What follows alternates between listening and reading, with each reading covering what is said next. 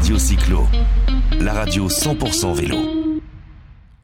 Sur les rencontres Vélo et Territoire 25e euh, à Priva, 25e rencontre à Priva, il y a aussi des partenaires et des partenaires bah, dans le domaine du vélo. On reçoit maintenant Perrine Laquèche. Bonjour Perrine. Bonjour. Comment ça va?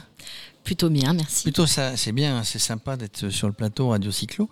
Perrine, elle travaille pour une marque qui s'appelle euh, Luminochrome. Euh, c'est le nom de la marque, mais la société c'est Olichrome. Tout à fait, Olichrome. Oui.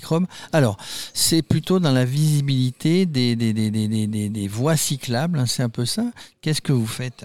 Tout à fait. En fait, notre société a développé une peinture qu'on dit photoluminescente, la peinture luminochrome, qui a cette caractéristique qu'elle va se charger à la lumière du jour et elle va rétrocéder cette lumière de façon à être visible dans la nuit pendant une dizaine d'heures, créant ainsi du guidage et des alertes pour les usagers dans l'obscurité. Ça veut dire qu'on va se diriger parfaitement bien sur, euh, bah, sur ces pistes qui ont été peintes avec cette peinture spéciale par vous. Tout à fait. Alors plus que peinte, on va surtout avoir un marquage. Euh, oui, c'est un marquage qui est incrusté. Enfin, je sais pas C'est une peinture, c'est une, peinture, routière. Tout ce qu'il y a de plus euh, classique entre guillemets en termes de pose, ça se pose comme une peinture routière, et elle a comme intérêt qu'elle va permettre de ne pas avoir besoin de mettre de l'éclairage pour que les usagers puissent se guider. Ils auront leur propre lumière, bien entendu, sur le vélo, mais la lumière du vélo, elle est obligatoire. Hein. Qui est obligatoire, mais qui n'éclaire qu'à quelques mètres. Et avec la peinture luminochrome, les usagers vont pouvoir voir le déroulé de la piste sur des dizaines de mètres et voir avec anticipation aussi les obstacles qui peuvent être des intersections, des rétrécissements euh, de pistes, euh, un bordure de canal. Alors c'est bien pour le cycliste, mais j'allais dire c'est bien aussi pour la sécurité du cycliste. Ça veut dire que les voitures qui roulent, parce que la piste est souvent... Euh, sur le côté de la, voie voiture, euh, les voitures voient qu'il y a quelque chose euh, de différent quand on, quand on longe cette piste, qu'il y a quelque chose pour les vélos. Alors après, font-ils attention? J'en sais rien, mais en tout cas, ça leur signale aussi. Alors aujourd'hui, on est, on est déployé uniquement sur des pistes en voie propre. D'accord. Des pistes en voie propre et des aménagements. C'est-à-dire qu'une piste cyclable qui est le long d'une route, pour l'instant, ça, n'est pas fait. Non, pour l'instant, ce n'est pas fait parce qu'on est en cours de certification pour des usages routiers. Euh, après, ce qu'il faut avoir en, conscience, c'est qu'en fait, la peinture va être visible dans l'obscurité. Plus il fera noir, plus elle sera visible. Sous les phares des voitures, si je mets les phares, on la verra normalement comme une peinture normale. Donc en gros, j'ai d'une bêtise.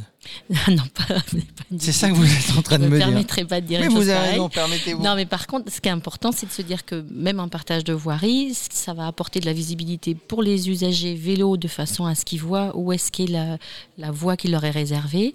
Et pour les voitures, on va garder une visibilité importante dans les phares, euh, même si c'est un marquage particulier, on va tout à fait voir euh, cette. Euh, c'est important, c'est important pour la sécurité d'être vu et c'est important de voir.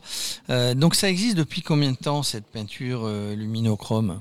Alors cette peinture existe maintenant depuis trois ans. La première mise en œuvre a été faite à Pessac, à côté de Bordeaux, il y a trois ans, sur deux kilomètres, qui sont encore aujourd'hui tout à fait efficace. Oui, euh, durée de vie, j'allais dire. Alors, la durée de vie, aujourd'hui, on, considère que c'est euh, autour de la cinquième année qu'il va falloir remettre une couche. étudier le fait de remettre, une, couche, si je peux me permettre, sans parler de manière triviale. Donc la plus ancienne a trois ans, elle est euh, encore très très performante. on la suit de très près, bien entendu.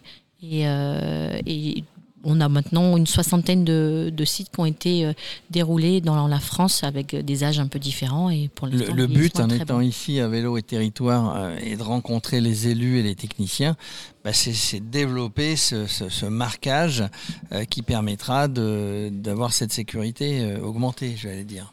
Oui, tout à fait. Déjà, au minimum, le faire, le faire connaître. On est sur un usage totalement nouveau. Jusqu'à présent, les peintures ne se voient pas la nuit. Et euh, pour faire de la signalétique lumineuse, la seule alternative était de mettre de l'éclairage. On est dans une époque où, à la fois pour des raisons euh, économiques et des raisons environnementales, on essaie de réduire l'usage, le recours à l'éclairage, réduire la pollution lumineuse. Et c'est important de faire connaître cette solution qui est une alternative euh, totalement différente, beaucoup plus simple à mettre en œuvre et, euh, et plus environnementalement euh, compatible. Oui, j'allais dire donc plus. alors c'est ce qu'on dit dans, dans ce qu'on lit sur votre marque, plus éco-conçu. C'est ça. Plus, économique et plus sûr.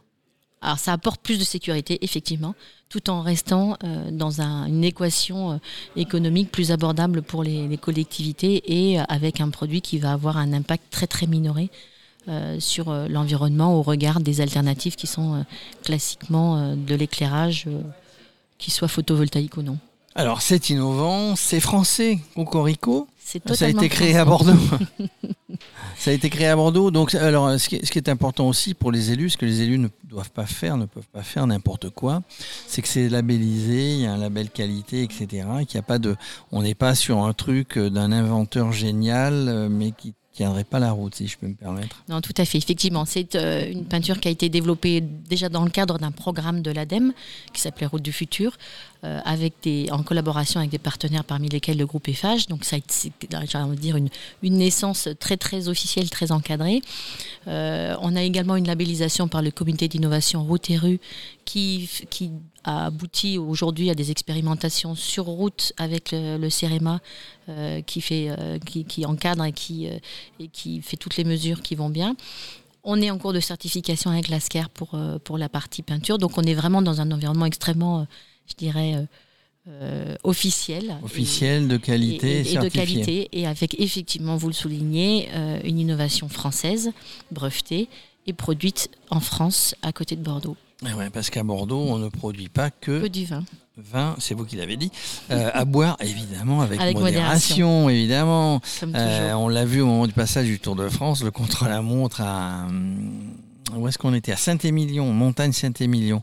Euh, pour terminer, donc vous, bah, vous, vous êtes chargé du développement, vous êtes ici, vous avez un stand, et après vous prenez votre petit bâton de pèlerin, euh, pas, pas que sur les chemins de Compostelle, euh, mais vous allez voir les mairies, vous allez voir les collectivités, vous serez au Salon des maires On sera au Salon des maires, bien entendu. Euh, et je me dé- déplace avec plaisir euh, pour, euh, pour rencontrer les collectivités. On, je, peux, je suis amenée aussi parfois à aller les rencontrer sur des sites qui ont été mis en œuvre pour qu'on puisse faire des, des contrôles de performance ensemble. Donc, c'est des choses que, qui sont mon quotidien. Eh ben voilà, c'est votre quotidien d'aller vous balader, mais ça n'est pas, ça n'est pas non plus péjoratif de dire on va en balade. Tiens, question indiscrète, mais mais euh, pas piège. Hein. Vous faites du vélo? Bien sûr, je vais à vélo tous les jours euh, au bureau, 20 km par jour. C'est marrant. hein. Il va y avoir des embouteillages à vélo parce que tous les gens que j'interviewe disent bah ouais, moi je vais travailler. Mais moi je vais travailler à vélo évidemment, mais tout le monde travaille à vélo. Alors, mon vélo m'attend à la société. Quand je ramène la voiture de société, je la laisse demain soir et je récupère mon vélo. Vélo assistance électrique Bien sûr. Ah bah oui, Ouais, bien pour sûr. faire 20 km par jour, bien sûr. Je ne devrais pas dire bien sûr, j'aurais pu. pas- Alors le record, le record du monde que j'ai vu, on a interviewé quelqu'un qui était en Suisse, qui faisait du vélo taf, il faisait 65 ou 70 km le matin. Et il faisait 65 ou 70 km le soir pour rentrer chez lui. Alors, Alors vous avez peut-être euh, interviewé mon frère car il fait ça, il est en Suisse. comment il s'appelle? Pascal Boivin, Non, c'est pas lui. il est dans l'environnement et il fait ça. Eh ben, euh, ben Pascal Boivin, il va falloir qu'on l'interviewe sur Radio Cyclo parce que moi, je, c'est phénoménal. Quoi, faire. Alors, il est peut-être pas les faire- 60, mais enfin je sais qu'il a un trajet 130 énorme et, c'est pas jour. assistance Et électrique. puis, euh, et puis la neige et tout. Non, non, mais pas de tabou. Euh, ben, si on peut faire que de l'assistance électrique, on le fait en assistance électrique. En tout cas, bah, merci euh, Perrine moi d'être venue nous parler un petit peu. C'est intéressant, hein, donc ça ne demande qu'à être développé évidemment. C'est très intéressant et c'est surtout sécurisant. Merci. Et de rien, je vous attends pour visiter notre usine quand vous voulez. Allez, et peut-être au Salon des Mers, on va passer évidemment. Et peut-être au Salon des Mers. Merci. Au revoir. Radio Cyclo, la radio 100% vélo.